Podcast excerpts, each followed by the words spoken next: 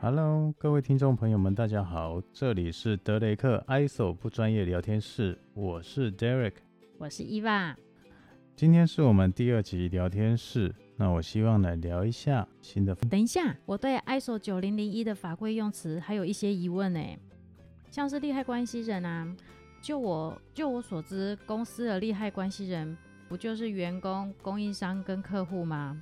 为什么我遇到稽核，稽核员会说政府也是有相关的，也是相关的利害关系人啊？哦，这个问题很好，其实蛮多人不晓得，我的学生也都曾经问过像这样的问题。我们必须要先清楚一件事，就是在我们公司运作当中，利害关系人他指的是跟我们整个品质系统、产品流程有相关的人或者群体。可是政府怎么会跟我系统有关啊？我们在制作产品当中，是不是要符合当地的法规？对，我今天的产品是不是影响人体健康的？那这样的东西可以卖吗？不行，不行，因为我们有法律嘛。是，就是因为我们要符合我们当地的法规。举例来说，在有些公司是把产品卖到伊拉克，那我们遵守台湾当地的法规就够了吗？哦，那应该还是要遵守当地的法规哈。对，要变成双方都要哈。对，所以他要符合客户那边的法规。那客户的法规要怎么去符合？当然是跟他们政府去申请，跟我们政府也申请。我们这边要出关，他那边要报关，这一些都是一连串跟政府的一些行政文书往来，还有产品验证。所以利害关系人一定会有政府。当然，这是一部分属于产品的啊，品质系统一定会有。第二个部分是我们在制造过程当中会不会有产生空污、废水，会不会有产生人员超时工作啊？还有甚至一些职业安全卫生，比如说今年比较大的啊，这两年最大的问题就是疫情嘛。是。那疫情就是一个公共卫生传染病的问题。嗯嗯。所以这些东西都会跟政府有关啊。如果今天你外派出去的人刚好到那个疫情严重的国家，你是不是要接受政府的通知，要配合他隔离？嗯，这是不是跟政府有关？那嗯，我们这些利害关系人，我们要收到他的回馈。像这些的话，我不就我是不是要每个公家机关就该都要送问卷问他？哎，你你对我的品质系统有没有什么需求需要什么什么之类的吗？其实不用哦。法规里面并没有要求我们公司一定要对这一些公家单位去发信函，请问他我要怎么做？这很你主动发给他会很奇怪。举例来说，今天你发一封信，请台北市长来跟你回馈回复一下我们这家公司的状况怎么样？他他也是抓抓头。可是他说要了解这些关系人的需求跟期望啊。哎，对，稽核当中一定会要求你要了解。毕竟法规里面是要求要监督，还有审查这些要求跟期望。是，那也就是当这个利害关系人给你讯息的时候，你去审查他，你去确认他有没有达到这些期望就好啊。是我们公司是被动的，嗯，除了客户以外，当然我们要做到客户服务，我们当然是亲切的问说啊，今天这位客户我们服务的怎么样？主动去询问一下顾客满意度，这都是为了提升我们公司的商誉嘛，让我们服务更好。但是其他单位我们几乎都是被动接收。那这样被动接收，我要讲我我要怎么留证据证明说，哎，我有询问政府单位他们的需求跟期期望呢？你仔细的去看，其实这些利害关系人都不是口头跟你沟通。嗯哼，像政府。如果我们有任何违法，或者甚至是说比较简单的讲，我们有出国回来的，那都会有卫福部这样的单位，或者是地方相关的卫生局会有跟你联系，说你们公司有去国外回来的，那你们的处置方式怎么样？那第二点是我们自己的人事单位也会去通报啊，这些东西一定会有至少 email 的往来，嗯。这些都可以当成是记录跟证据要保留。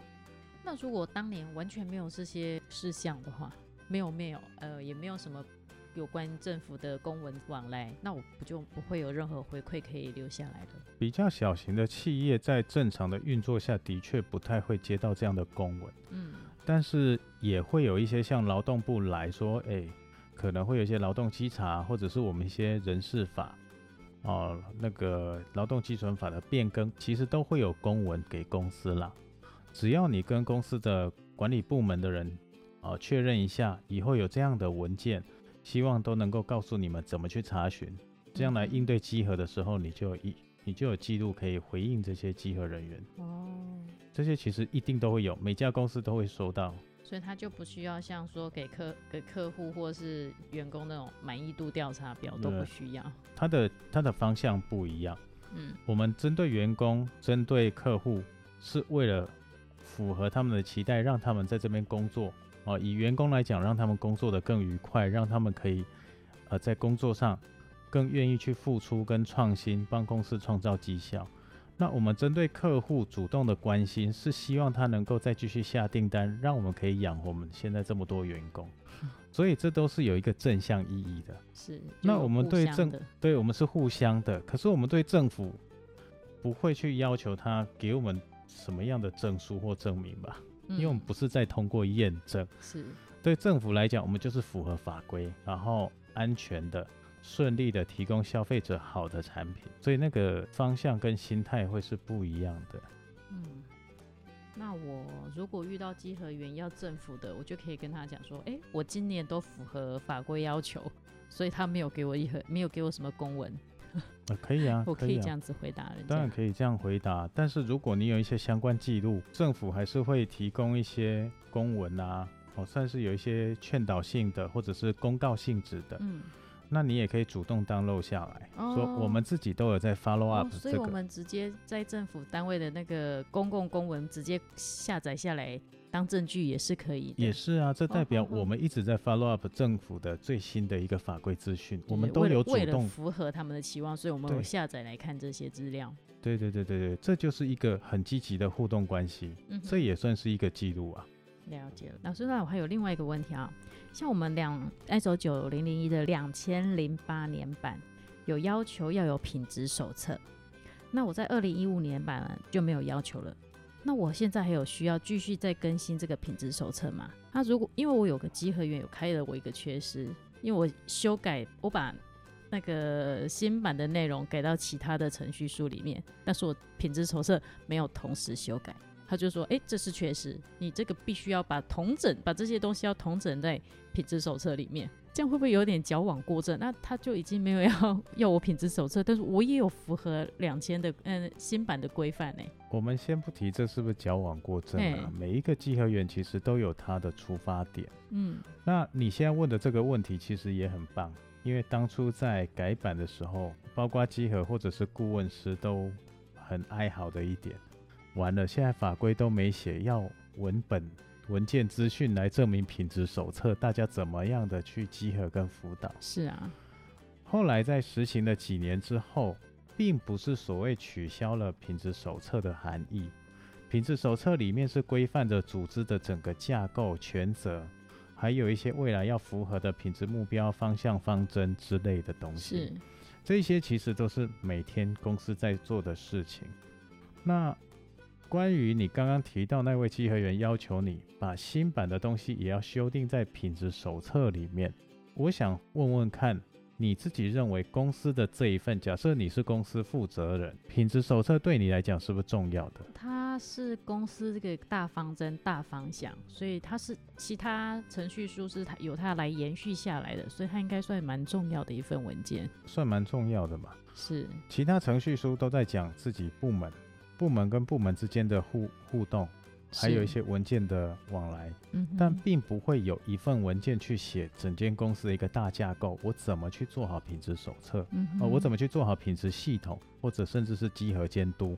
那我应该参考第几份？第几份？只有品质手册写的是相对完整的整体架构。嗯哼，在这个前提下，你觉得它还是有用的？我还是比较同意那个集合员的说法。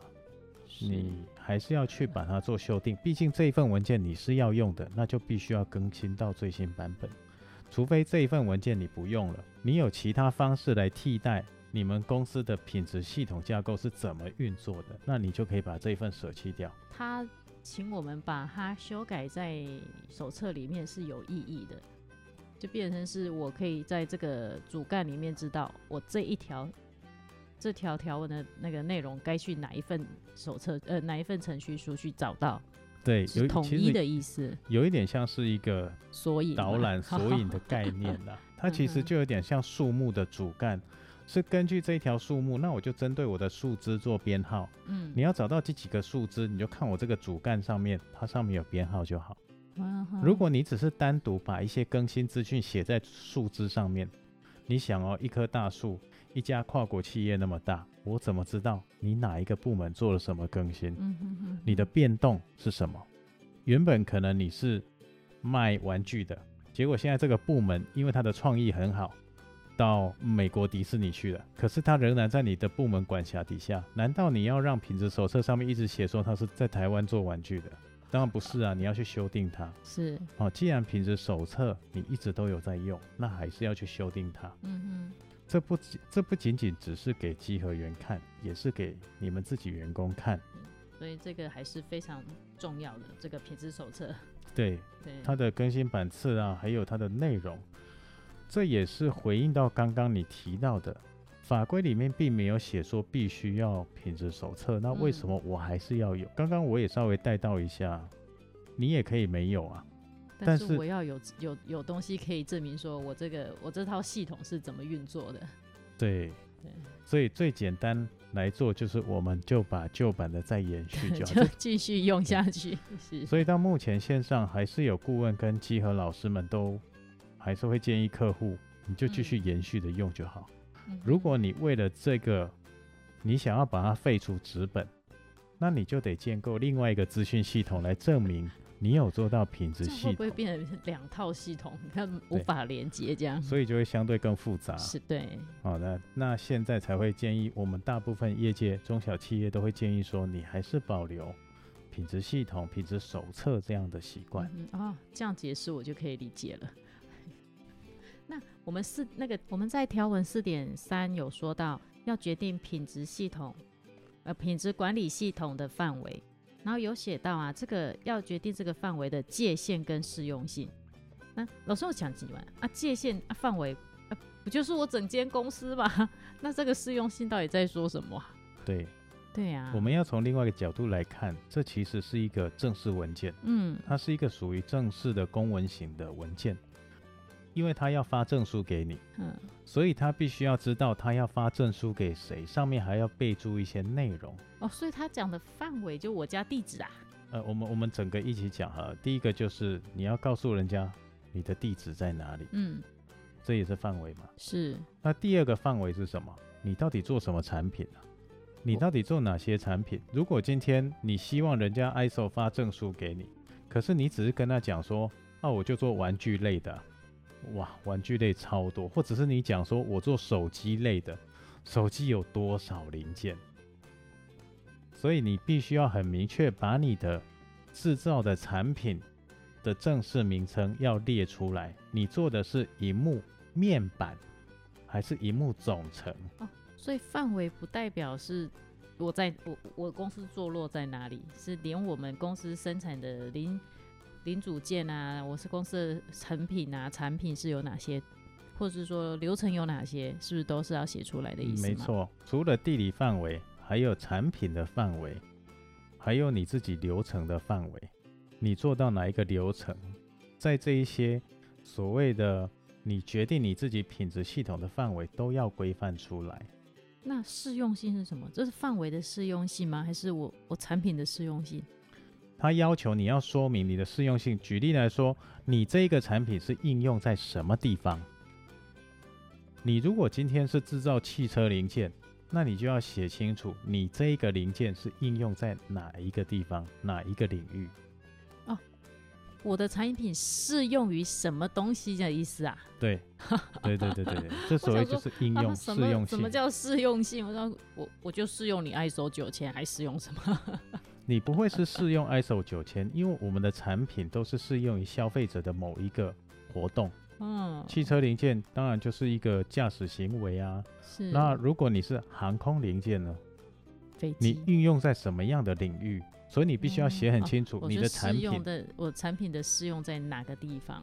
对，他讲的其实是针对你的产品。嗯哼，我们九零零一、二零一五年版或者是任何一版，其实它都是在针对我们公司整体的产品流程。嗯，那这样的解释清楚了吗？这样听得有点比较清楚了，就不会觉得范围就是我公司全部。这样他才能够正确的发证书给你。还有老师啊，为什么在我们第五章不评估到风险啊？那第六章为什么一样要做类似的评估啊？哦，这个很有趣耶。我们要从那个章节的名称来讲，第五个章节是领导。领导，就也是呃就是讲领导有点奇怪，管理阶管层啦啊，理阶层。以我们啊台湾的对习哦惯用语管理阶层对对对的管理阶层嘛。嘿，如果管理阶层的条文里面底下有写说，他要去考虑到这一些品质系统的风险，嘿啊，管理阶层他在公司里面做的事情就是，Vicky 走了，就出嘴巴嘛。嘿啊，第六章他在讲的是实际的运作规划嘛，也就是是我真的要去做了，做是谁在做？可员员工嘛，可怜的员工，也也不能讲可怜了，他哦他本分就是该本做。工该工作的员工，对对对，所以其实当我要去考虑到风险是写在第五章的时候，他其实就是提醒主管、提醒我们公司负责人说，你记得要去盯这件事，你要去催促他，你要确认他有做。啊，那我可不可以说第五章他不是写风险，他是写管理者的工作，他的他的那个职责是不是？来管理项目啊、职责都可以这样讲，不管你用什么说法，他就是出嘴巴的人。法规就是规定你要去盯，你第五章根本不。是不是写风险，是写职责，然后是真的在规划的里面是放在第六章里面去写出来。对，我想说，为什么两张都要写过写风险是啥意思？嗯，他其实就是告诉你企业领导者、企业主说，你记得要去盯你的员工要有做这些，你要去签名确认他有做，你要去背书，哦而不是叫企业主自己看了法规之后就跟老板讲说，老板这条你的你要做，不是这个意思，他是要要求老板去督促员工要做到这件事，嗯嗯，避免疏忽啦。哼，哦，就是我我要看你我的职责就是看着你们要做好。对，那里面还有在写到啊，条文里面有写外部供应者，这这个外部供应者是不是在讲我们的外包商啊？外部供应者有很多角色，以简单我们最假设一个店面来说，外部供应者就是我跟他买产品，我来卖给消费者，所以他是供应商，供应商也包括在里面。，对，供应商。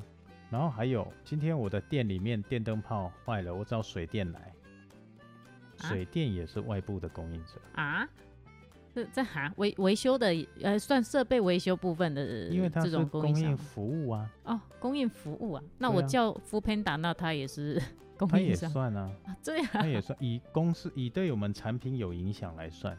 今天如果我哦的灯泡没换，也许我的产品就很暗，人家就不想买。嗯所以我们在看 ISO 九零零一的时候，你要注意我们的思维要从产品出发。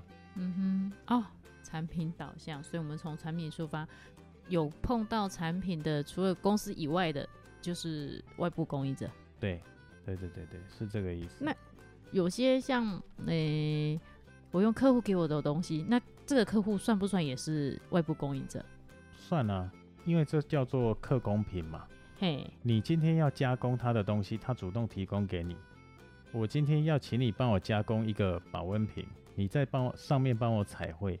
可是我这个保温瓶独一无二，你摔坏了就没了。嗯，那你要不要好好的保护它？要要啊，要，所以这叫客工品，你还是要去保护它、管制它、保存好。在这一个阶段，也算是所谓的外部供应者。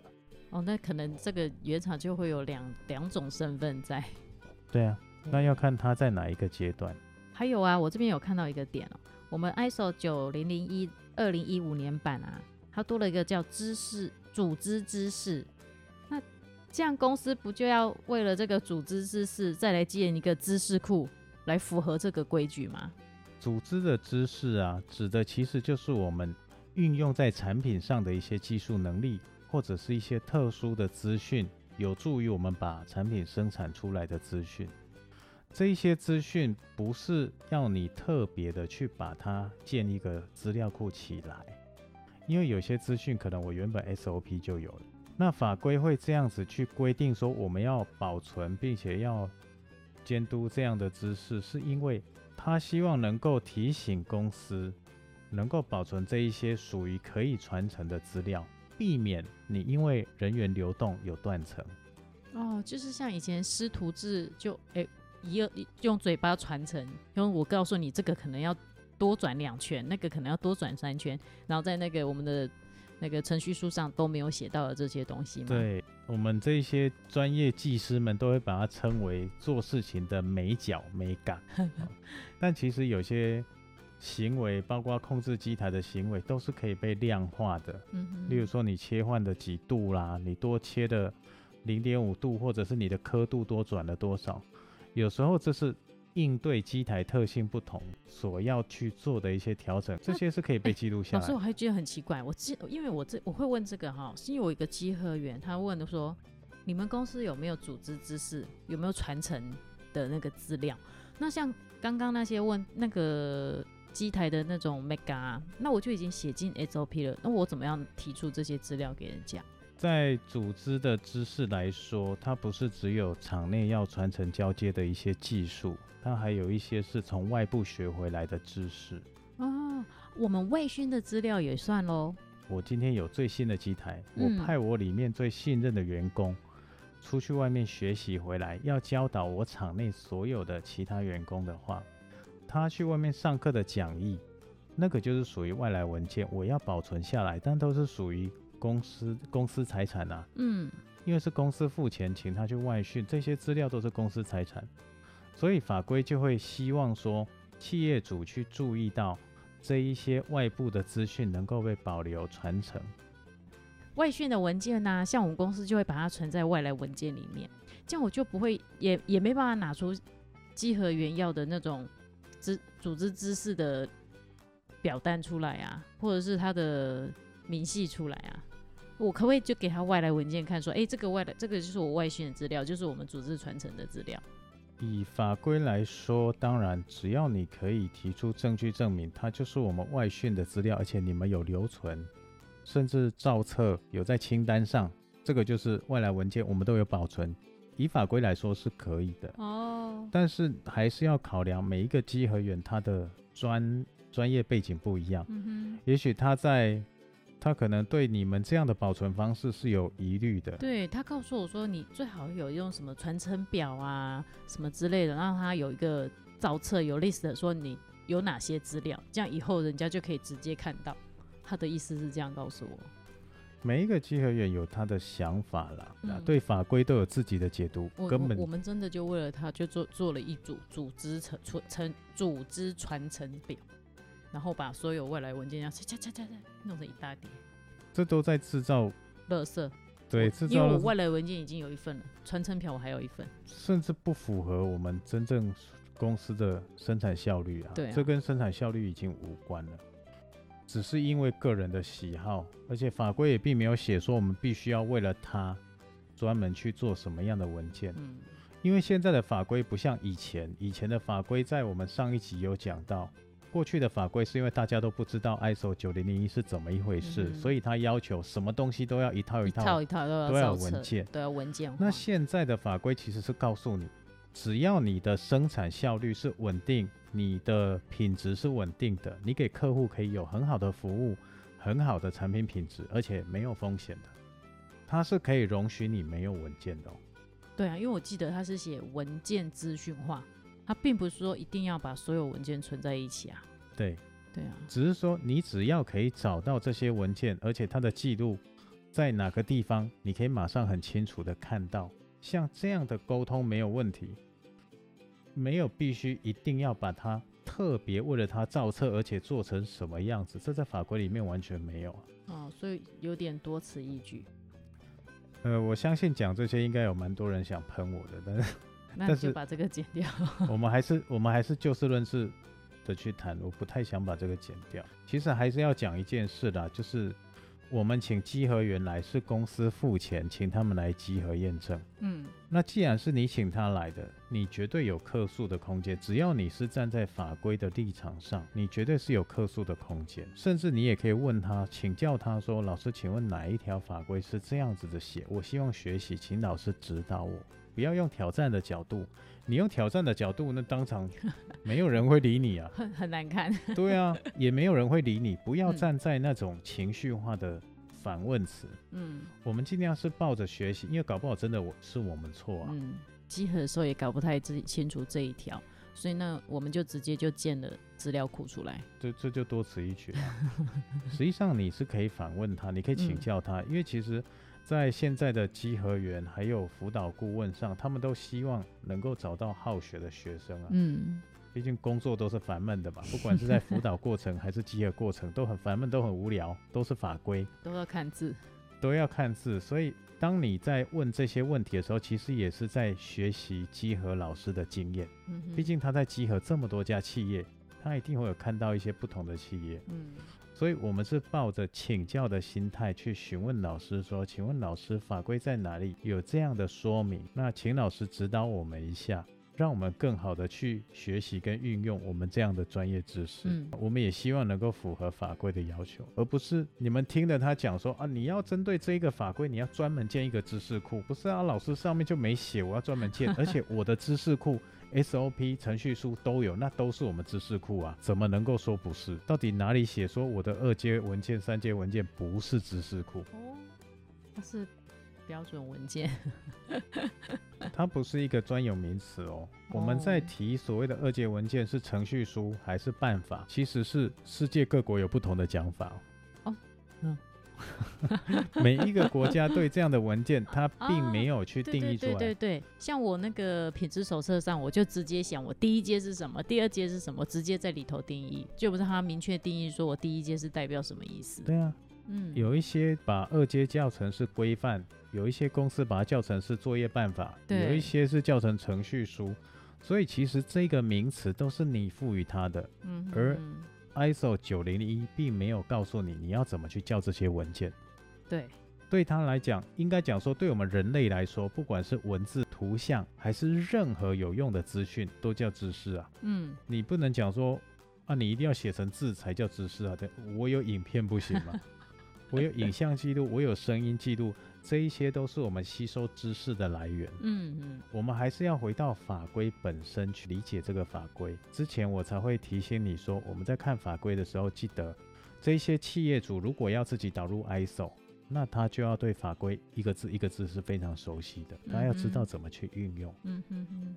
老师，我最近跟朋友聊天，有聊到一个情况哈，他们公司啊有一个高阶主管，已经做了十几年了，然后最近被老板从 A 流程调到 B 流程去，结果啊他就被集合开了一个缺失。他说，诶、这个高阶主管他调到 B 单位去，没有做过，没有在做再训练啊。可是我觉得这个稽核员这样开很不合理诶、他都了解公司的流程了，为什么他还要再被还要再做再训练啊？在这一个点上哦，这一个集合缺失，我是认同的。哦，举例说明，我先讲我的原因。是，如果今天你在十年前，哦，可能你的手艺很好，你曾经煮过糖醋排骨，非常的厉害，很好吃。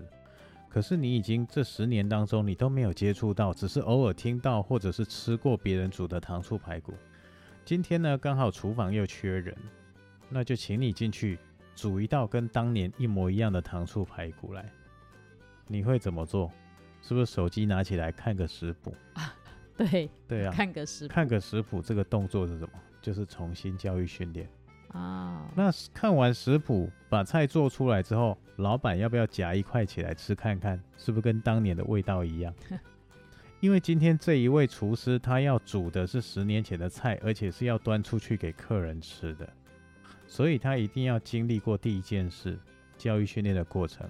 嗯，就算他很熟，他很专业，但是十年没做的事情，你怎么确定他现在可以做的跟十年前一样好但？是如果我这个主管调过去，我只管人啊，我不管他做他们的流程，这样也要做再做再教育训练啊？我相信这是一定要的。哦，我们一样拿厨师的例子来说，嗯如果你已经十年没踩进厨房，你要不要先认识一下这厨房哪里放盐，哪里放糖？你会不会糖醋排骨变成盐腌排骨啊？撒了一堆盐啊下去，总归一句就是我还是要知道他原本该做些什么事情，我才有办法进来控制这个这个流程就是了。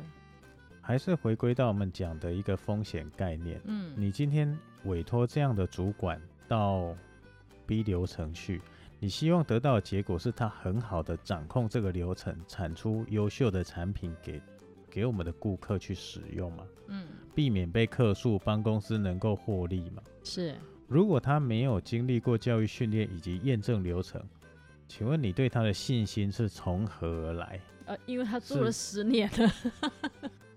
我们回归到一个原点，就是我们在扮演一个角色，就是把它扮演好。嗯如果他已经十年没有扮演过这个角色，你如何确定他是扮演好的？是你对他要有信心，可是信心来来自于哪里？来自于证据，客观的证据，他是可以胜任工作的，所以你放心交代给他。嗯其实中小企业都是根据感觉来用人，那也就导致很多中小企业都会面临到不一样的风险呐、甚至对产品的品质是不稳定的。你会发现我们的消费习惯慢慢比较倾向于大厂牌，嗯除非我们可能对价格敏感型消费者、哦，我们会采取一些比较呃低价、相对低价的产品之外，可是那当然那样的产品对我们来讲不会有太大风险了。举例来说，我今天要写字拿一支笔，嗯而且我是要签重要的合约，它就不能断水哦。我能不能去拿一个零点五块钱的常常断水的笔来写？它很便宜啊，它两支才一块钱，很便宜。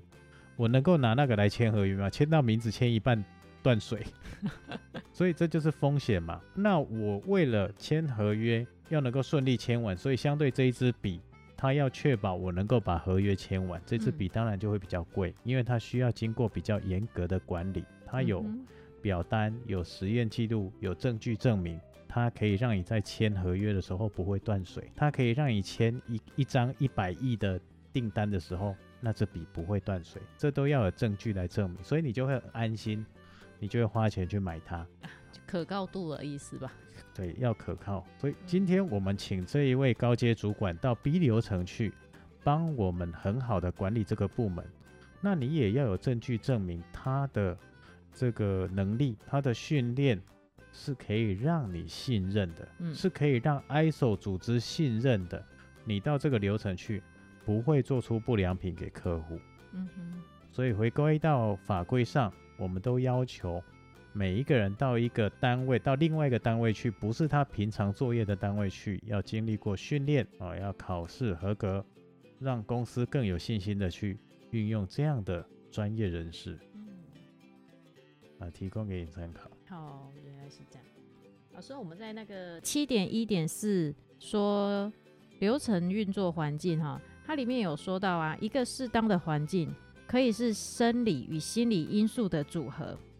这个生理、社会啊、生理、物理的这些，我还可以了解啊。什么是生理、心理因素啊？我我还要顾到员工心情不好，是不是啊？我们在经营公司的时候，我在上一集其实有讲到，ISO 九零零一是一个建立公司的一个参考架构。嗯他既然会写到我们要考虑到员工的心理，当然不是叫你去安抚他，或者是叫你对他很贴心，还是当他的什么男朋友、女朋友，不是这个意思。他的意思是指说，当你给员工的工作不要过度的有精神上的压力。什么叫精神上的压力？我今天就在那个 FB 的网页上看到一个图片，它的图片是一个地下道，那那那一个员工的工作就是要下去地下道，但是他一打开下水道的盖子，全部都是蟑螂，哎呀，全部都是蟑螂。那请问你要不要下去？不要啊！我下去干嘛？所以这就会造成员工的心理压力。如果说今天我们非得去清下水道，当然我们就要建议我们的企业主建议老板们都要给员工一些清除这些蟑螂的配备嘛。对，哦，提早去做这样的环境清除，尤其是你如果理解这个员工对蟑螂是恐惧的，当然有些人是不怕蟑螂，甚至喜欢昆虫的也有啦。哦，我们不在这里讨论，我们讨论的是会对员工增加心理压力的事情。他如果回家跟女朋友吵架，跟太太吵架，或者是跟老公、跟男朋友吵架，那是另外一件事，这是他私人的事情，他也要自己解决。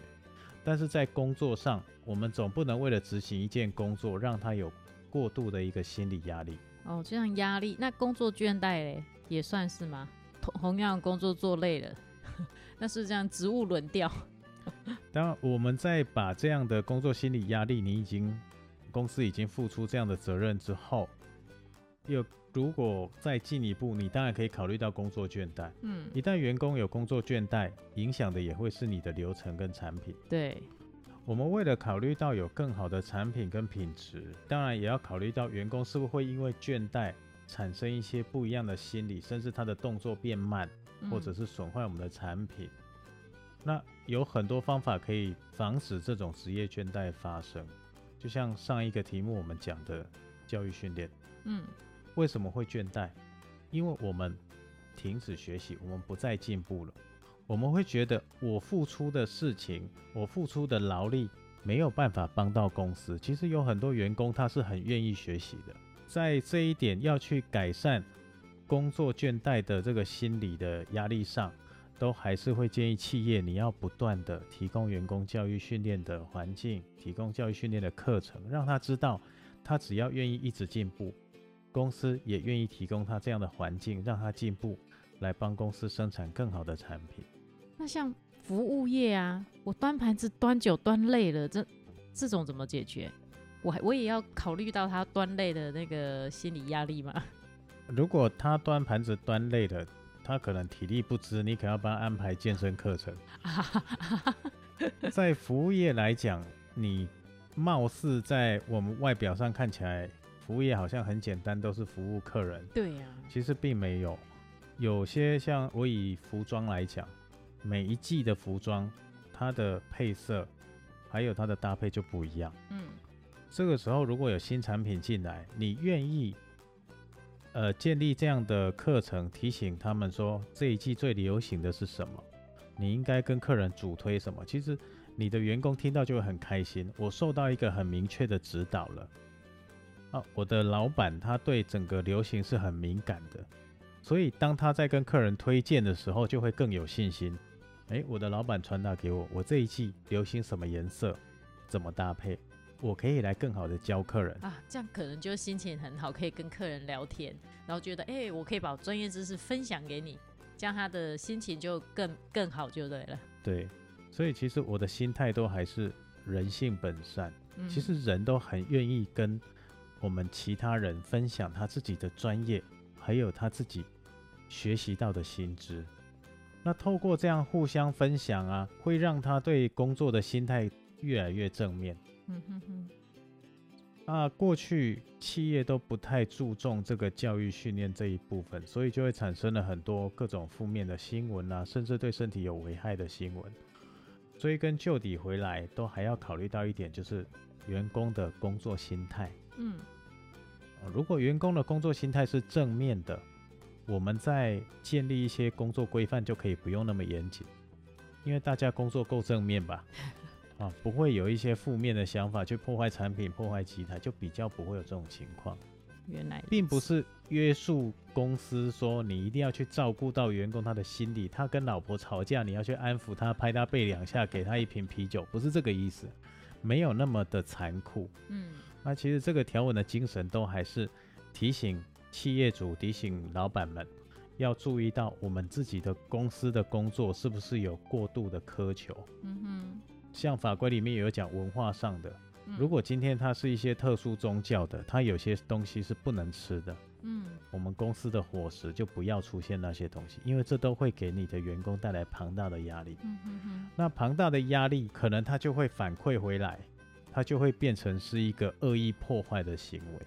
哦，原来所以是这样，法规它是正面的在提醒老板说，当你正向的去对待员工的时候，员工其实的做法也都会很正向会。有正向回馈就对了。嗯，所以这么来说，我们 ISO 九零零一也是适合用在服务哎服务业上喽。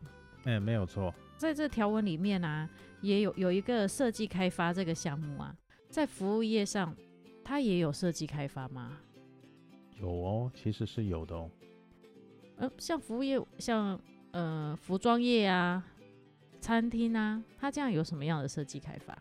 服务业的框架，应该讲说这个服务业的产业中，它不是一成不变的服务客人，包括我们店里面装潢是不是会变动，会，动线也会变更，嗯甚至我已经知道有一些新创新创的店面呢，他们已经把座位改成是站立式的，嗯啊，站在站在那个吧台前面去吃东西，就是没有给没有给椅子让客人坐，啊，这是有赶客人的嫌疑哦。这这不是赶客人，这其实都是不同的消费方式 嗯啊。那要看他的客群最主要是针对哪一些。嗯，像如果你把椅子撤掉变成吧台的话，这就是一个服务的改变嘛，嗯，这就是流程的改变。哦，这也是算设计开发的一对，环。这就是新流程的开发或者新服务的提供的开发。嗯，我把原本让客人坐着的服务改变成了站着吃饭的服务，这也是一种改变，也是一种开发。说不定只有你采取这种站着这种高度，嗯那别的产、别的企业、别的店面没有啊，它也是一种新的设计，或者是说一些服务的流程的改变，像当初我们的呃消费方式是没有所谓的外送服务的。嗯我们在前几年在疫情之前，甚至对这个外送服务是完全陌生的，嗯，大部分都是店家自己提供外送服务。对，那在前两年疫情爆发了，大家也习惯都在家里订东西的，结果外送平台就砰一下子就突然蓬勃发展了起来。外送服务对我们来讲就是一个服务的新创嘛，嗯啊，就是一个开发新的服务流程。是，一家企业，我本来就是做服务的，那我要改变我的服务流程，这就是重新设计服务流程，它就是设计开发，哇，这个设计开发可以包括了很广阔哈。很广泛。嗯，它没有那么局限，说我今天重新设计产品才叫设计开发，嗯哼其实不是的。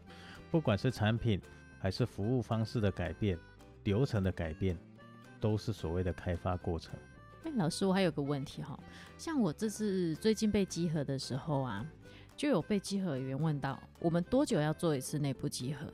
像我们是 每年做一次啦，他有没有规定说一定要多久做一次呢？在法规上没有明确的定义多久做一次，但是一般我们在做集合的时候，普遍一个约定成熟吧，大概都会建议是一年做一次。这个不只是我们做内部集合，其实有一些像会计年度啦，还有一些我们也习惯是一年一年来做计算，所以都会建议的，至少一年要做一次。那我可以今年年初做，明年年底做，这样可以吗？这在时间上就已经超过一年了。哦，所以是说我上一次的集合时间到我下一次的集合时间，加起那个年限不要超过一年，这样子。通常建议是这样那为什么会是建议是一年，而不是说像你刚刚讲的，我今年年初做，我明年年底再做？如果在正常运作的企业底下，这两年的时间，你能够确定它不会出现任何的异常吗？哎、可是我们有常常接受那种外部集合啊，他也会看一下我们场内的状况啊，这样不行吗？这个问题很好啊。如果我已经有外部集合，我要不要做内部集合？对呀、你要去思考一件事情，在企业里面，你们内部集合是最容易发现自己有什么问题的人。我们的员工、我们内部的同仁、企业主都是最了解我们平常品质管理系统当中最容易出现问题的有哪些。嗯，就好像我们去看医生一样，医生第一件事就问你哪里不舒服，因为医生不是你，他不会知道你到底哪里不舒服，他只知道他要帮你改善，他会给你方法，给你药。那稽核人员也是一样，他只是去你公司一天、两天、三天，他只会知道你有产生什么症状，他要开缺是让你可以修正那些症状，但他不会知道一些细节，说到底哪里出问题，是怎么出问题的。他在那么简短的时间里面，其实做不了太多事情。哦，就没办法开太仔细的那个意思啊。是，但可是有时候内部集合，我就明知道这个地方这个问题我改不了，那我还要开卡吗？还是就眼眼不见为净，就放他在那边不管他？哎，这有点尴尬。宜家乐观向上的气焰呢，我们都希望它是一直发现问题，而且逐步去改善它，让让这家企业越来越好的。对呀、你刚刚讲的，你如果发现一个问题，暂时没有办法改，我们在上一次的上一集的聊天过程当中，其实有讲到会有成本的问题。嗯，这一部分我都还是建议你，如果有发现解决不了的问题，你可以采取两种方式。第一个方式是开立异常单，或者像你讲的开卡给他，让他自己去思考能不能改。那第二个方式就是写在你的风险与机会评估表里面，而且大家来开会，看看这个东西会不会影响到产品，哦，所以用这样的方式来评估风险的。来评估它就没有说一定说我要开出哦，一定要解决这样。这还是有个前提哦，嗯，对产品没有影响的哦情况下。如果对产品有影响，那当然直接就开异常了，还跟他客气，因为这会影响到公司商誉。如果嗯你的不良品一直产出，你会直接影响到消费者权益。哦，所以在不影响我的产品或服务下，只要这个东西风险评估过了，它是 OK 的，那这个缺失就等于是没有缺失这样子。不，也不是没有缺失，因为刚刚你自己都讲了，它可能会产生问题啊，嗯只是你不确定它会产生多严重的问题啊。嗯哼，所以你有两个方式可以选：第一个开立异常单，第二个写在风险与机会的评估表里面，嗯，让大家一起来讨论，这会不会是一个问题？对对对，我还有一个还有一个问题，我们这个内部稽核员啊，是要怎么去选？是各单位随便派人来吗？还是我主管点几个人来当稽核员就可以了？稽核员的选择，它是有一套呃法规定义的，叫 ISO 一九零一一。当然，那是对于我们外部稽核员都在遵守的一个条文。那内部稽核员就不会那么严谨，因为嗯毕竟在执行的不是第三方的验证单位，而是是你们自己去做这样的稽核行为，所以相对不会那么严谨。那我还是会建议，必须要接受过一些法规上的，还有稽核员的准则的训练，有蛮多外部单位都在做训练哦。我会建议公司都能够派人去做这样的训练，或者是把外部讲师请到公司来去做这样的训练，他才能够更明确的帮公司去抓出一些平常看不到的问题，然后持续的改善。那我可不可以请一个人去当种子学员，这样去训练，然后那请他来教场内的这些选出来的员工？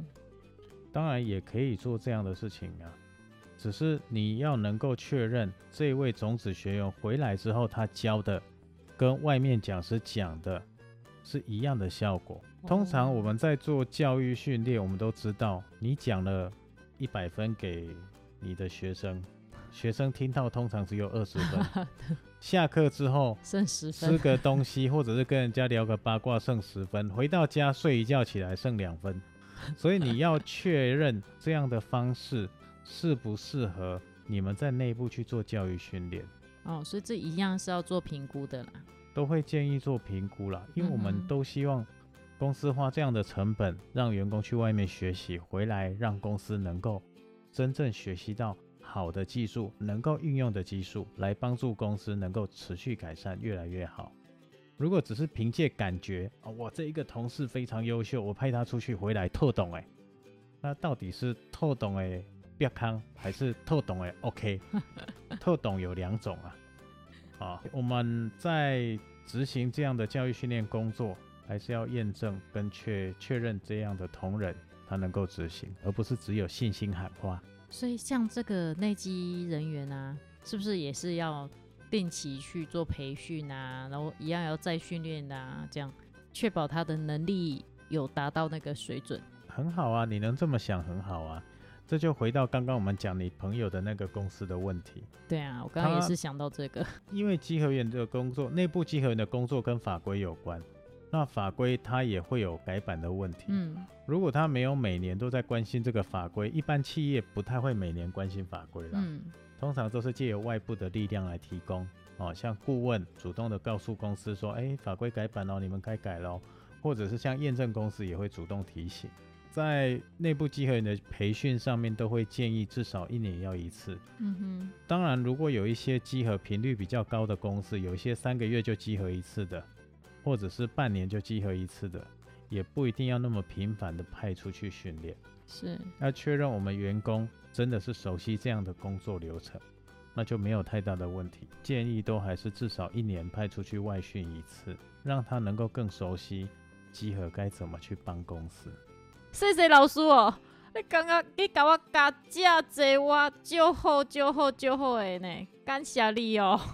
我感觉你唔通讲台语好了，我听个规身躯足介叫的。